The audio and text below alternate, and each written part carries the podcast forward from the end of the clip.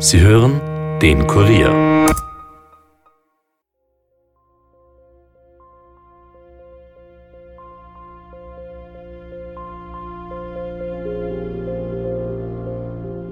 Er hat eigentlich angenommen, dass sie ihn töten werden. Er hat sich dann auch teilweise schon totgestellt. Er hat auch die Worte vernommen von einem der Täter, bring ihn gleich um. Der Baseballschläger ist ja bei der Tat durch die massive Gewaltanwendung in zwei Teile gebrochen. Das Schlagstück des Baseballschlägers ist ja auf einer großer Fläche komplett mit Opferblut behaftet. Beim Rausfahren Richtung Wiener Neustadt West, äh, direkt bei der Autobahnabfahrt ist ein Park-and-Ride-Parkplatz. Und dort hat dann am Beifahrersitz sitzende Freundin von Johann, die Kathi, also am Wegrand liegen gesehen.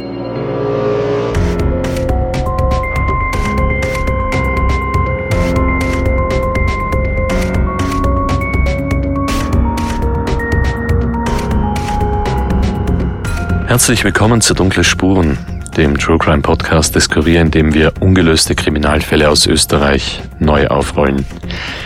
Mein Name ist Stefan Andres und ich begrüße euch heute ja, zu unserem schon zwölften Fall. Diesmal geht es um einen Raubüberfall an einem Taxifahrer, der beinahe mit einem Mord geendet hätte. Der damals 68-jährige Rudolf Baumgartner wird in den Morgenstunden vom 19. Juli 2009 in Wiener Neustadt in Niederösterreich von zwei Fahrgästen überfallen und so massiv misshandelt, dass man tatsächlich von einem Wunder sprechen muss, dass er überlebt hat. Die Täter flüchten dann mit dem Taxi und die Suche nach diesen Männern hält bis heute an.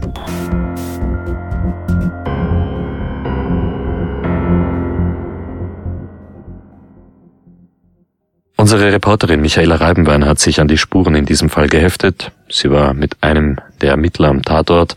Sie hat unter anderem mit den beiden Männern gesprochen, die dem Taxifahrer das Leben gerettet haben. Und sie hat die Details in diesem Fall recherchiert. Und jetzt ist sie natürlich auch hier im Kurier Podcast Studio. Hallo Michi. Hallo Stefan. Michi, bitte erzähl uns einmal am Anfang, was ist damals eigentlich genau passiert und was ist an diesem Fall so ungewöhnlich? Ja, du hast es kurz schon erwähnt. Unser aktueller Fall, der hat sich in Niederösterreich zugetragen, konkret in der 50.000 Einwohnerstadt Wiener Neustadt. Und außergewöhnlich an diesem Fall, das ist die Brutalität, mit der die Täter vorgegangen sind. Es handelt sich eigentlich um einen Raubüberfall, der aber derart eskaliert ist, dass man den Tod eines Menschen in Kauf genommen hat. Und dass das Opfer überlebt hat, das ist ein Riesenglück. Der Herr Baumgarten hat damals unzählige schwere Verletzungen erlitten. Und die Ärzte im Spital, die ihn direkt danach zu Gesicht bekommen haben, die waren selbst ganz erstaunt, dass dieser Mann überhaupt noch atmet. Er muss wirklich unglaubliches Glück gehabt haben, Michi, aber das ist doch eigentlich ein Mordversuch. Aber die Ermittlungen führt die Raubgruppe vom Landeskriminalamt Niederösterreich. Ja, das Warum? ist deshalb, weil sich ursprünglich um einen Raub gehandelt hat. Ähm, der Chefinspektor Josef Deutsch, das ist der Leiter der Raubgruppe und der hat damals schon den Fall ermittelt. Und er kennt auch alle Details und deshalb war auch er unser erster Ansprechpartner und er hat sich auch dazu bereit erklärt, mit uns zum Tatort zu fahren.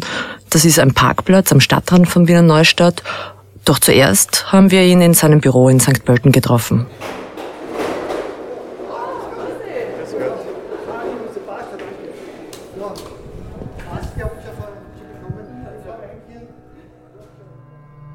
Das ist damals eine relativ brutale äh, Straftat in Wiener Neustadt verübt worden, ein Raubüberfall mit Mordabsicht vermutlich von den Tätern. Das Opfer war ein äh, 68-jähriger Aushilfstaxilenker aus Wiener Neustadt. Äh, der hat an Wochenenden für seinen Chef äh, die Fuhren übernommen, meistens zur Nachtzeit. Die Tagesfuhren und die Tageskunden hat dann der Chef meistens selbst gemacht. Seine Arbeitszeit war im Schnitt äh, von 18 Uhr weg bis 06 Uhr. Äh, er hat da gearbeitet von Freitag auf Samstag und von Samstag auf Sonntag. Ja, das waren Fuhren grundsätzlich in Wiener Neustadt im Staatsgebiet.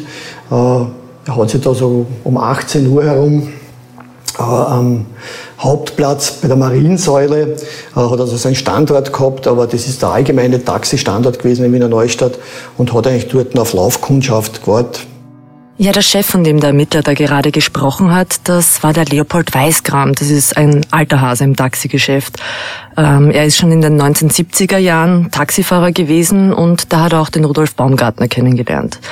Die beiden Männer sind für das gleiche Taxiunternehmen gefahren und haben sich angefreundet. Und irgendwann hat sich Herr Weißgram dann in Wiener Neustadt selbstständig gemacht. Er hat mich gefragt, ob er bei mir fahren könnte, weil bei mir geht's Geschäft.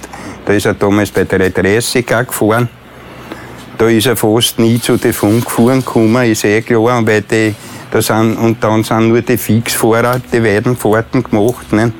Und die Prozentfahrer haben nur die Stadt umgrundelt. Und dann hat er mich gefragt, ob er, ja, sag ich, Rudi, weißt du, aber pff, sag ich, ja, von mir aus fährst halt. Ne? Ich melde an, geringfügig, und fährst halt am Wochenende. Ne?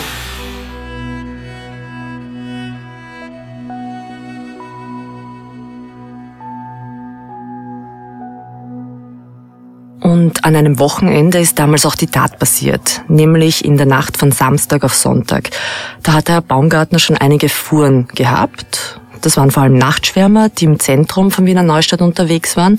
Und zwischendurch hat er auch immer eine kurze Pause gemacht. Da ist er zu seiner Frau nach Hause gefahren, hat ein kurzes Abendessen gegessen und ist danach wieder auf den Taxistandplatz gefahren und hat auf Kundschaft gewartet.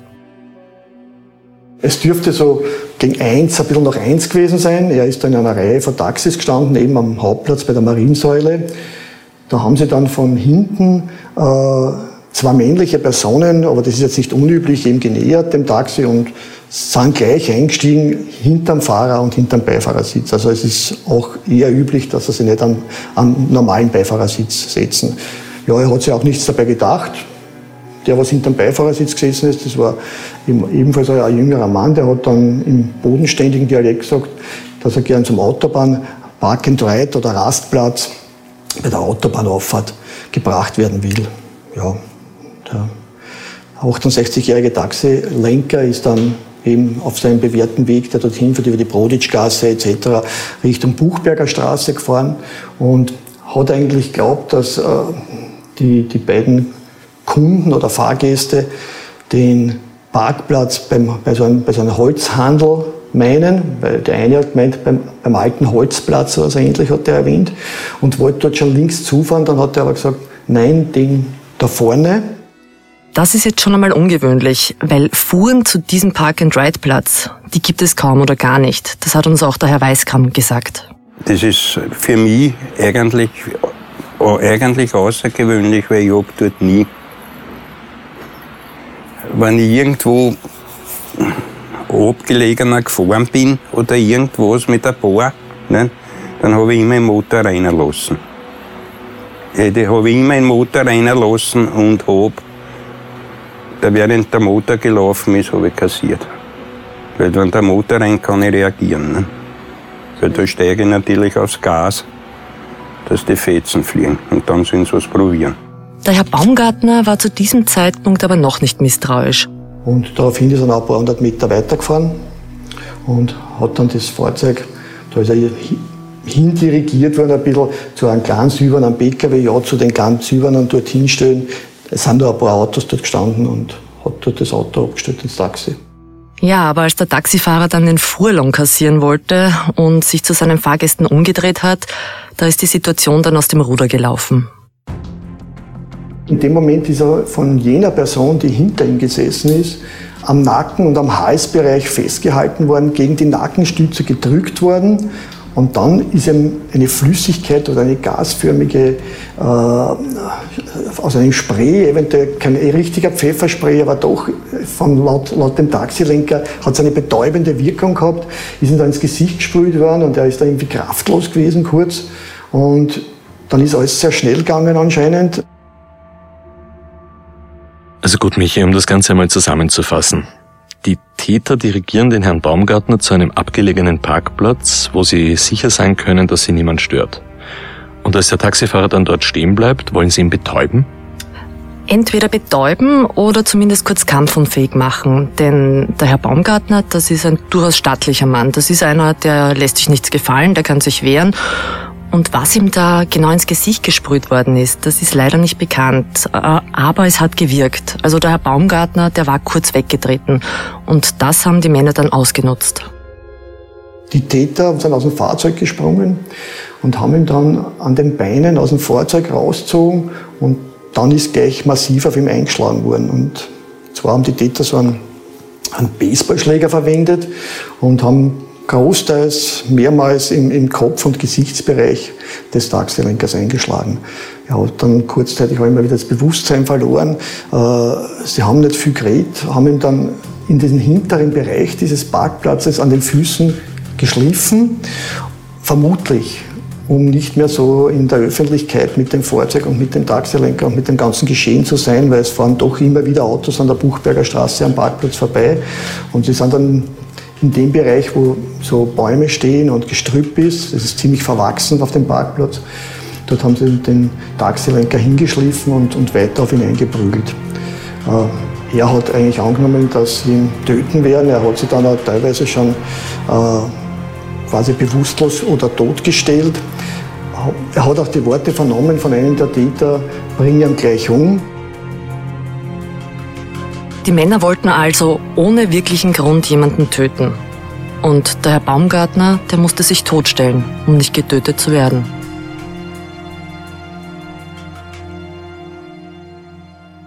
Völlig irrsinnig. Allein die Vorstellung, mhm. oder? Ja, aber in dem Moment war es die einzige Möglichkeit für ihn und es ist ihm ja auch gelungen. Also die Männer haben so lange mit dem Baseballschläger auf ihn eingedroschen, bis der zerbrochen ist. Und erst als sie angenommen haben, dass der Herr Baumgartner tatsächlich tot ist, da haben sie von ihm abgelassen und haben ihn dann in einem Gestrüpp liegen lassen. Und dann haben sie sich in das Taxi gesetzt und sind damit weggefahren. Aber zu dem Zeitpunkt war der Kampf ums Überleben vom Herrn Baumgartner überhaupt noch nicht vorbei. In der dunklen Ecke, wo er zurückgelassen worden ist, hätte ihn wahrscheinlich ja niemand gefunden. Aber ich verstehe nicht, warum man den Mann derartig hergerichtet hat? Hat es da einen persönlichen Hintergrund gegeben? Ich meine, die Frage ist ja, welches Motiv haben diese Männer? Das ist eine ganz zentrale Frage und darüber rätseln nicht nur wir, sondern auch zum Beispiel der Herr Weißgram und seine Lebensgefährtin. Und im Off, also da war unser Aufnahmegerät schon ausgeschaltet, da hat sie uns erzählt, dass sie es sehr wohl für möglich hält, dass es eigentlich den Herrn Weißgram hätte treffen sollen. Anscheinend gab es da in der Vergangenheit Streit mit einem Mann, dem sie sowas durchaus zutraut. Aber was genau hat sie da gemeint? Ist es da um einen Streit zwischen Taxifahrern, um die Stellplätze vielleicht gegangen oder um Fahrgäste? Ich meine, so Taxler in Österreich sind ja nicht immer zimperlich. Das stimmt, aber in dem Fall geht es um was ganz was anderes. Das ist eher im, sagen wir, höchstpersönlichen Lebensbereich zu suchen. Natürlich haben wir auch die Ermittler darauf angesprochen. Ja, und was sagen die zu dieser Vermutung? Naja, die halten das für eher unwahrscheinlich. Und was ist jetzt mit dem Herrn Baumgartner? Hat der vielleicht Feinde gehabt? Ja, zumindest keine, denen die Polizei sowas zutraut. Für die kommt nur ein Motiv in Frage, nämlich das Taxi. Darauf kommen wir dann später noch zu sprechen. Um uns einen besseren Eindruck zu machen, was in dieser Nacht passiert ist, sind wir auf diesen Parkplatz gefahren und haben ihn uns angeschaut. Ja, wir stehen da jetzt bei dieser Park-and-Ride-Anlage, etwas außerhalb vom Stadtgebiet Wiener Neustadt. Und von hier sehe ich auch diesen Platz vom Holzhändler, wo der Herr Baumgarten ursprünglich hindirigiert worden ist.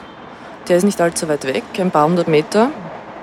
Und der Parkplatz, auf dem ich heute stehe, der ist deutlich größer als damals. Da ist ein großer Teil vom damaligen Grünstreifen wo ein paar Bäume und Sträucher waren. Das ist jetzt alles asphaltiert worden.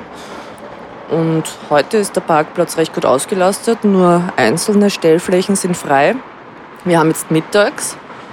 Ähm, damals war es mitten in der Nacht da war sehr wenig los, nur ein paar Autos hier und natürlich auch sehr wenig Verkehr. Und die Täter, die haben den Herrn Baumgartner damals in den Grünstreifen abgelegt, ganz hinten bei der Autobahnabfahrt. Und er hat es irgendwie geschafft, diese, ich schätze, 20, 30 Meter auf die andere Seite des Parkplatzes zu robben. Das ist eigentlich unvorstellbar, wenn man weiß, welche Verletzungen der Herr Baumgartner hatte.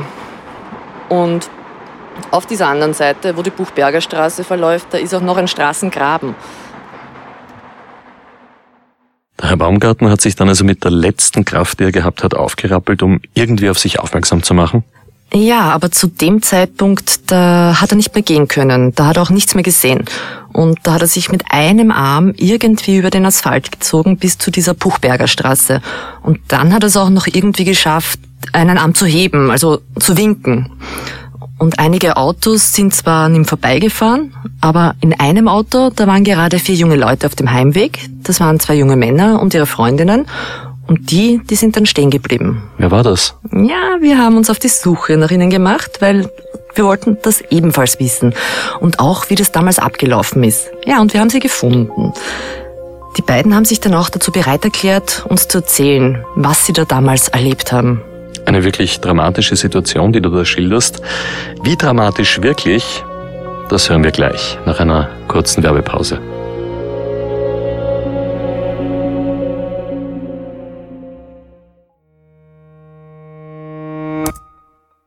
Neben ungelösten Kriminalfällen gibt es noch ein weiteres Thema, das die Menschen sehr beschäftigt. Der weltweite Klimawandel. Es war daher noch nie so spannend, in der Energiewirtschaft zu arbeiten, wie in diesen Zeiten. Österreichs Energiebranche ist ganz vorne mit dabei, wenn es um den Kampf gegen die globale Erderwärmung geht. In den kommenden Jahren soll das Ende des fossilen Zeitalters erreicht werden. Dafür arbeiten tausende Menschen täglich intensiv an innovativen Projekten. Sie entwickeln neue, intelligente Produkte und Dienstleistungen, die trotz dieses massiven Umbruchs die Versorgungssicherheit garantieren. Und du kannst Teil dieses Teams bei der EVN sein und die Zukunft aktiv mitgestalten. Nicht umsonst heißt es EVN Energie, Wasser, Leben.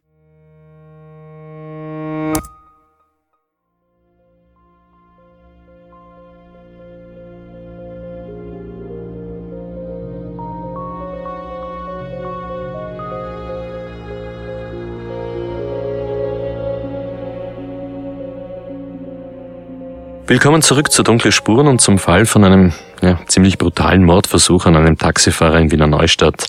Michi, zwei junge Pärchen sind also gerade mit dem Auto auf dem Weg nach Hause gewesen. Das war das Letzte, was du vor der Pause erzählt hast. Und da haben sie dann am Straßenrand etwas kann man sagen, Seltsames bemerkt. Ja, und das war so seltsam, dass sie beschlossen haben, das Auto anzuhalten und auch nachzusehen, was da los ist. Äh, aber die beiden Männer von damals, das waren der Johann Schmutzer und der Jan Hubner, die werden uns das gleich selber schildern. Wir haben sie in einem Kaffeehaus im Zentrum von Wiener Neustadt getroffen. Also der Herr Schmutzer und ich waren jeweils mit unseren Freundinnen in Wiener Neustadt unterwegs, äh, in einem Cocktaillokal und haben dort einen gemütlichen Abend gehabt und sind gegen kurz vor 2 Uhr dann äh, Richtung heimwärts aufgebrochen. Das war dann Richtung Autobahnabfahrt Wiener Neustadt West, von Stadtkern innen raus zu. Und äh, am Weg raus habe ich noch die, die 2 Uhr Nachrichten gehört im Radio. Von daher war ich mir da von der Zeit her ziemlich sicher, dass das um 2 Uhr herum war. Und äh, ja, beim Rausfahren Richtung Neustadt West, äh, direkt bei der Autobahnabfahrt ist ein Park-and-Ride-Parkplatz. Und dort hat dann am Beifahrersitz sitzende Freundin von Johann, die Kathi, äh, aus am Wegrand liegen gesehen, glaube ich. Glaube, da weißt du mehr dazu. Ja, ich glaube, das ist ein Wildschwein oder irgend sowas. Also, oder in, irgendein angefahrenes Tier. So. da hat es einmal aufgeschrien. Dann ist die, die Lisi, die gefahren ist, also Jan, seine damalige Freundin, ähm, die hat dann einen, einen, Schlenker drum gemacht und dann sind wir eben ja, so 50 Meter, 60, 70 Meter danach sind wir stehen geblieben. Und ja, dann hat der Jan, ist eigentlich gleich direkt rausgesprungen und hat dann gleich gesehen, dass, da eben, dass das kein Tier ist, sondern eben ein Mensch. Und ich habe gesehen, dass es dann wesentlich länger ist, länglicher ist. Das habe ich von der Entfernung schon gesehen gehabt. Und habe dann, glaube ich, zu den Mädels gesagt und zum Johann, weißt du was, es bleibt einmal da. Und der Johann die schauen einmal hin, was da überhaupt los ist. Gell? Ich, ich war ein bisschen misstrauisch. Was ich aber nicht genau weiß, ist, ob wir nicht noch ein Stück zurückgeschoben haben mit dem Auto. Das kann ich jetzt nicht, ich glaube schon, gell? dass wir dann noch ein bisschen zurückgeschoben haben und gesagt okay, jetzt reicht's, jetzt schauen wir mal. Äh, weil ich einfach misstrauisch war, ob das vielleicht irgendeine, weiß ich nicht, eine Falle oder Finte sein könnte, dass da uns vielleicht auch abnehmen wollen und uns ausräumen wollen. Ne? Und der Johann und ich sind dann zurückgegangen zu diesem, im Nachhinein haben wir dann gesehen, dass ein Mensch dort liegt. Äh, Und dann war eigentlich relativ klar, dass das eine ernste Sache ist. Ja.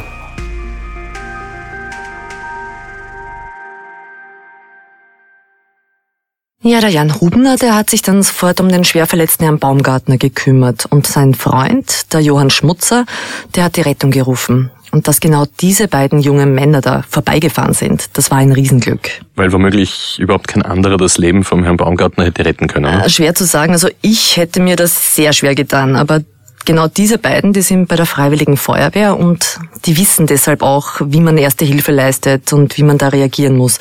Die haben gleich darauf geachtet, dass sie einen Körperkontakt zum Opfer herstellen, damit der Mann weiß, es ist jemand da. Und die Jeansjacke vom Opfer, die haben sie zusammengewickelt und ihm unter den Kopf gelegt.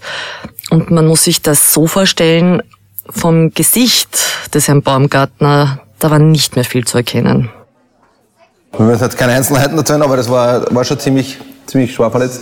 Ich habe das dann so Spielerseitenlage mal ich, gemeinsam mhm. gemacht und du hast dann relativ schnell die, die Rettung angerufen genau. und die Polizei verständigt. Ja, telefonisch haben die beiden Männer dann von der Rettung die ersten Anweisungen bekommen, was sie tun sollen. Wir haben eine Anleitung gekriegt, weil er eben gleich gesagt hat, dass er, dass, dass er sehr stark eben aus dem Kopf überall blutet und so. Und ähm, ja, also so, so versiert haben wir dann auch nicht, irgendwelche Druckverbände am Kopf anzulegen. Also also ich weiß nicht, ob du das schon mal gemacht hast. Nein, nicht. Und nicht. deswegen, deswegen war das halt ein bisschen haben Sie selber heikel. Nein, das haben wir dann nicht gemacht. Nein, wir haben es nur mit einem Tuch. Habe genau. hab ich dann die Anweisung gekriegt, aufs Auge zum Drücken, Richtig. weil ich, er hat einen Bruch gehabt über das Auge. Und da hat es halt dann die Anweisung gegeben, das ähm, mit mäßigem Druck quasi mhm. zum, zum, zum Kompressieren.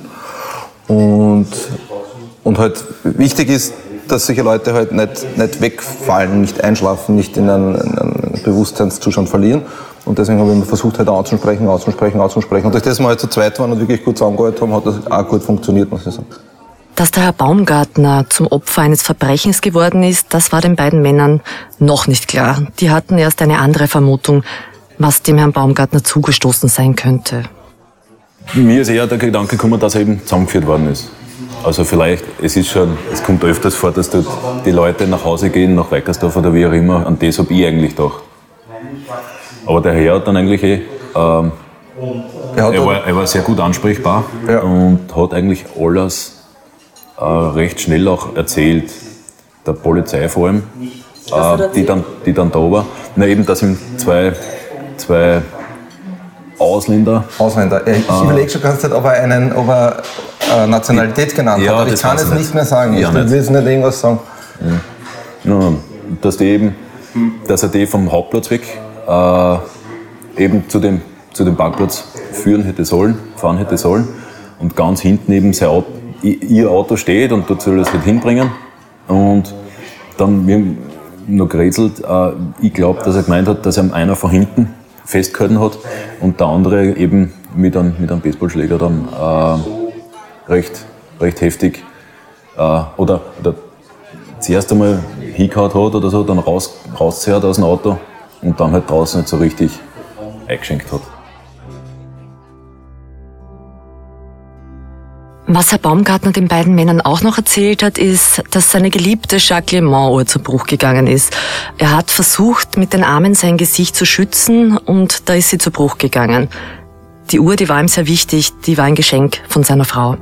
Also Michael, wenn man sich das alles so anhört, ist es eigentlich, man kann sich überhaupt nicht vorstellen. Da wird ein Mann fast tot geprügelt, hält blind ein Auto an und dann erzählt er sogar noch seinen Rettern, was passiert ist. Sag einmal, Michi, welche Verletzungen sind dann eigentlich beim Herrn Baumgartner im Spital festgestellt worden? Oh, das waren sehr viele. Also, da fangen wir an bei einem Trümmerbruch äh, des Gesichtsschädels. Es gab einen Augenhöhlenbruch, einen Kieferbruch, eine Nasenfraktur. Das Schulterblatt und einige Rippen waren ebenfalls gebrochen. Und ganz, ganz schlimm war sein Gesicht zugerichtet. Da haben die Täter ja mehrmals mit dem Baseballschläger draufgeschlagen. Und das eben so heftig, dass der Herr Baumgartner sogar ein Auge verloren hat. Unglaublich. Aber unglaublich ist auch, was die beiden Lebensretter da eigentlich geleistet haben vor Ort. Ja, ja, vor allem wie Sie uns geschildert haben, ist die Rettung erst 24 Minuten nach dem ersten Notruf gekommen. Und das wissen Sie deshalb noch so genau, weil Sie damals auf die Uhr geschaut haben. Das hat sich irgendwie bei Ihnen eingeprägt. Und auf Hilfe zu warten in so einer Situation, das ist irre quälend. Also deutlich früher als die Rettung war allerdings die Polizei vor Ort. Die waren in Zivil. Die waren, das war die, Asyl und Passat war es. Ja, genau. Die, die waren in Zivil und die haben wir vernommen quasi gleich direkt dort. Und ja, und dann haben wir eben ewig auf die Rettung warten müssen. Oder auf den Notarzt, bis der gekommen ist. Also ich habe in der Zeit sicher drei, vier Mal auf jeden Fall mit der Rettung telefoniert. Und so eben nachgefragt, ob es wann sie kommen. und, und ja, und dann zwischendurch eben, was wir halt auch so machen sollen mit ihnen. Also das hat eh ja, mit dem Notruf ganz gut funktioniert, aber wie gesagt, ja, es hat sehr, sehr lang gedauert. Und natürlich in so einer Situation ist es gleich noch unendlich dann, diese Zeit. Also das war schon sehr, sehr lang.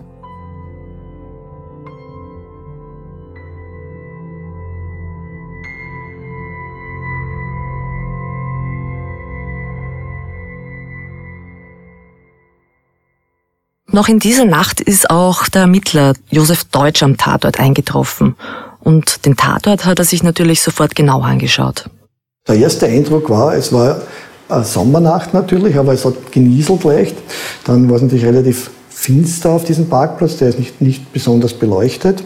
Und trotzdem hat man dann überall diese Blutspuren gesehen. Es waren massive Blutspuren private Gegenstände und Socken und alles von verstreut dagegen, wie sie eben das Opfer da immer wieder getreten und misshandelt haben und ihm quasi durch, durch die Grünanlage geschliffen haben. Also jetzt hat man schon Kampfspuren und alles gesehen. Ja, Stichwort Spuren. Bei derartigen Fällen ist es natürlich üblich, dass auch die Tatortgruppe zum Tatort gerufen wird. Ja, nach allem, was wir bis jetzt gehört haben, muss es ja jede Menge Spuren an diesem Park-and-Ride-Platz gegeben haben. Mm, ja, Spuren gab es tatsächlich sehr viele, aber um die einordnen zu können, also welche sind relevant, welche könnten von den Tätern stammen, da braucht es eben diese Experten von der Tatortgruppe. Und Chefinspektor Gerd Keinsbauer, der war damals vor Ort und er hat einen ganz anderen Blick auf derartige Dinge als wir. Er hat sehr rasch erkennen können, wie sich diese Tat in etwa abgespielt haben muss. Anhand dieser Spurenlage war erkennbar, dass die Tathandlung äh, offensichtlich begangen hat am Parkplatz, wo die ersten Blutspuren waren und sich dann weiter nach hinten in den Grünstreifen verlagert haben, wo dann letztendlich auch ein Schuh des Opfers, Schmuckgegenstände und die Tatwaffe, ein Baseballschläger gefunden worden ist. Wie sind Sie dann weiter vorgegangen bei diesem Tatort? So wie üblicherweise äh, werden zuerst die Spuren einmal mit Spurenziffern versehen und die ganze Sachlage und Spurenlage wird fotografisch dokumentiert, bevor irgendwas angegriffen oder verändert wird. Und wenn alles fototechnisch fixiert ist, dann beginnt man mit der eigentlichen Spurensicherung, also in dem Fall dann DNA-Spuren oder Fingerspuren an den Gegenständen, die aufgefunden worden sind. Und gab es da viele Gegenstände oder Kleidungsstücke oder was auch immer, die für Sie interessant naja, waren? Wirklich, also interessantester Gegenstand ist natürlich wie immer die Tatwaffe gewesen, ja, dieser zerbrochene Baseballschläger. Und ansonsten waren da auch Getränkedosen auffindbar, wobei man natürlich zu dem Zeitpunkt nicht, nicht weiß, ob diese vom Täter stammen oder ob die von anderen Personen dorthin geworfen worden sind. Dann sind auch Zigarettenkippen gefunden worden, die man natürlich am Anfang nicht zuordnen kann. Das waren einmal die ersten erkennbaren Spuren, die gesichert worden sind. Die eigentliche Spurensicherung beginnt bei uns eigentlich immer am Fußboden. Das sind die ersten Spuren, die man sichern muss, weil die teilweise schon durch sagen wir, Rettungskräfte oder Ärzte, die natürlich zu den Toten oder Verletzten haben müssen, oder auch äh, die erst entscheidenden Kollegen können, die schon äh, verändert haben. Daher ist unser erstes Augenmerk immer den Schuhspuren. Das ist jetzt egal, ob wir im Räumen sind oder auch im Freien. Das wäre doch ein wichtiger Hinweis, Michi. Sind solche Schuhspuren irgendwo gefunden worden? Also nein, die hat es in diesem Fall nicht gegeben, was allerdings daran liegt, dass sich die Tat zum Teil auf einem asphaltierten Parkplatz und im Gras abgespielt hat. Da ist man dann leider nicht fündig geworden, aber es gab ja noch weitere Spuren. In erster Linie schauen wir dann einmal, dass wir von den wichtigen Gegenständen, die eventuell der Täter berührt hat, die DNA-Spuren sichern. Und wenn die DNA-Spurensicherung abgeschlossen ist, dann kümmert man sich um andere Spuren wie Fingerspuren. Nach den Fingerspuren wird man sich dann um die Werkzeugspuren kümmern oder um Faserspuren, je nachdem. Es ist wirklich bei jedem Fall anders ein bisschen. Hier möchte ich gerne mal einhaken. Die Tatwaffe, die von den Tätern ja auch berührt worden sein muss, war ein Baseballschläger. Mhm. Ist das nicht ungewöhnlich. Ich meine, das wäre ja wie im Film. So ein Baseballschläger hat doch eine gewisse Größe, der lässt sich nicht einfach so verstecken. Und sowas trägt man auch normalerweise nicht mit sich herum. Das stimmt schon. Und genau die Frage habe ich auch dem Ermittler, dem Josef Deutsch, gestellt. Also von den Erhebungen her ist, sind zwei äh, Möglichkeiten äh, da anzuführen. Das eine wäre, dass Sie mitgehabt haben, der Schläger ist circa 60 Zentimeter lang und so 5, 6 Zentimeter Durchmesser, ist aus Holz und könnte unter einer Jacke oder unter einem T-Shirt schon versteckt werden. Also Sie haben sich ja, wie gesagt, dem Fahrzeug von hinten angenähert. Also das müsste jetzt dem Taxilenker gar nicht auffallen, dass die den mithaben. Natürlich, wenn Sie eine, schon bereits eine Vorbereitungshandlung getroffen hätten, könnten Sie natürlich auch beim Parkplatz im Grünstreifen oder wo abgelebt gehabt haben. Aber eher ist anzunehmen, dass Sie ihn bei sich trugen. Die Männer haben diesen Baseballschläger also mit sehr großer Wahrscheinlichkeit schon mitgehabt, wie sie ins Taxi eingestiegen sind. Und dann ist der durch die massiven Schläge sogar zerbrochen. Sie haben ihn zurückgelassen. Da müssten doch auf alle Fälle Spuren zu finden gewesen sein, oder? Spuren ja, aber so einfach ist es leider in dem Fall nicht, wie uns der Chefinspektor Keinsbauer sagt. Der Baseballschläger ist ja bei der, offensichtlich bei der Tat durch die massive Gewaltanwendung in zwei Teile gebrochen. Ja, äh, das Schlagstück des Baseballschlägers ist ja äh, auf einer großer Fläche komplett mit Opferblut behaftet. Aber das untere Griffstück, wo der Täter oder die Täter letztendlich den Baseballschläger gehalten haben, der war nicht mit Blut befleckt. Das heißt, wir haben jetzt letztendlich zwei verschiedene DNA-Spuren. Die eine stammt eben vom Blut des Opfers auf der Schlagfläche und am Griffstück, das der Täter geführt hat, befinden sich eben ein Mischprofil von zwei verschiedenen Personen, Unbekannten die aber de definitiv nichts mit dem Opfer zu tun haben. Die nichts mit dem Opfer zu tun haben. Das heißt, zwei Personen haben diesen Griff auf jeden Fall in der Hand gehabt. Ja. Muss natürlich nicht sein am gleichen Tag oder in diesen, im Zuge dieser, dieser, dieses Mordversuches, sondern vielleicht der eine, vielleicht besitzt, ist der eine der Besitzer des Baseballschlägers und der, der die Tat ausgeführt hat, hat noch im Zuge dieses Verbrechens in der Hand gehabt. Ja. So kann die Mischspur zustande kommen. Ja, und hier wird es jetzt knifflig, denn normalerweise wird es eine Treffermeldung in der DNA-Datenbank geben, wenn einer dieser Spurensätze auffällig wird und seine DNA abgeben muss oder wenn diese DNA bei einer anderen Straftat gefunden wird.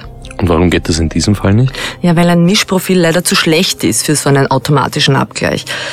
Diese Spuren helfen den Ermittlern also nur, wenn sie einen oder beide Verdächtige haben. Dann können sie die Spuren abgleichen. Na gut, dann eine andere Richtung. Was für ein Schläger war das eigentlich genau? Kann das den Ermittlern vielleicht weiterhelfen? Ja, genau das ist einer der Ansatzpunkte für die Ermittler. Nach wie vor. Der Schläger, der dürfte keine Massenware sein. Der wurde vermutlich handgefertigt, wie uns der Chefinspektor Deutsch erklärt hat.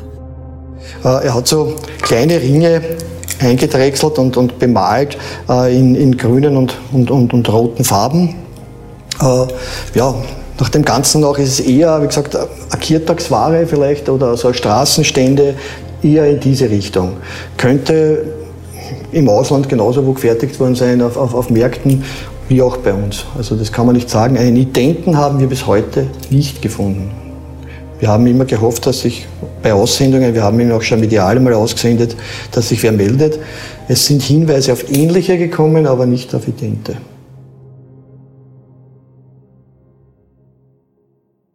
Bilder von diesem Baseballschläger stellen wir euch natürlich auf unsere Homepage auf www.kurier.at slash dunkle Spuren und auch auf instagram.com slash dunkle Spuren. Vielleicht haben wir ja Glück und irgendjemand von euch erkennt diesen Schläger wieder die Herkunft könnte den Ermittlern nämlich eine große Hilfe sein. Aber kommen wir noch einmal ganz kurz zurück auf die Spuren. Der Baseballschläger ist ja mit Sicherheit nicht der einzige Gegenstand dort gewesen, der dann auch untersucht worden ist. Was, Michi, haben sich die Ermittler noch angeschaut? Ja, natürlich hat man da mehrere Gegenstände und Fundstücke von dieser Park-and-Ride-Anlage untersucht. Zum einen hat man eben DNA-Proben von Getränkedosen und Zigarettenkippen genommen, die dort gelegen sind.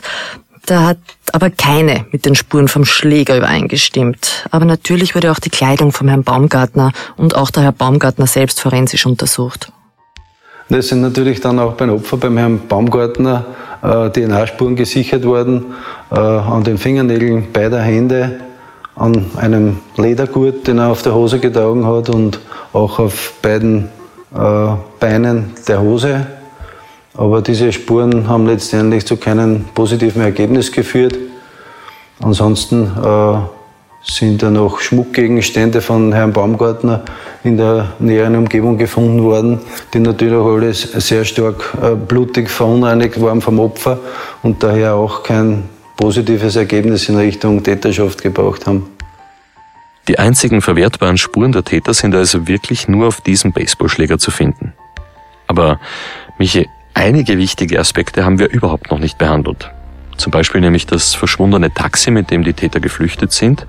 Und wir wollen natürlich zu diesen Männern auch Näheres wissen. Ja, und keiner kann diese Männer besser beschreiben als das Opfer, der Herr Baumgartner. Und ihn mussten wir finden, um mehr über diesen Fall zu erfahren. Er hat lange überlegt, ob er mit uns nochmal über diesen Vorfall sprechen will, hat dann aber zugestimmt und wir konnten ein ausführliches Interview mit ihm führen.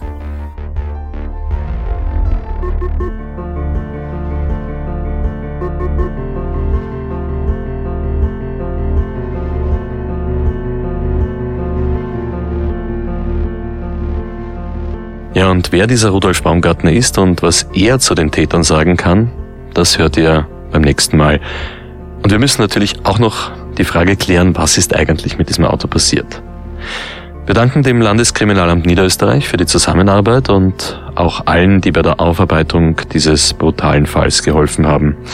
Wenn ihr Hinweise zum Mordversuch am Taxifahrer Rudolf Baumgartner habt, dann ruft bitte entweder direkt beim Dauerdienst vom Landeskriminalamt in Niederösterreich an mit der Telefonnummer 05 9133 30 3333 oder wendet euch gerne auch an uns per Mail an dunklespuren.kurier.at. Und wenn euch dieser Podcast gefallen hat, dann hinterlasst uns bitte eine Bewertung in eurer Podcast-App und vor allem erzählt euren Freunden davon. Ja, und eines noch. Folgt uns auch auf instagram.com slash dunkle Spuren, da haben wir für euch zu allen Fällen zusätzliches Material vorbereitet.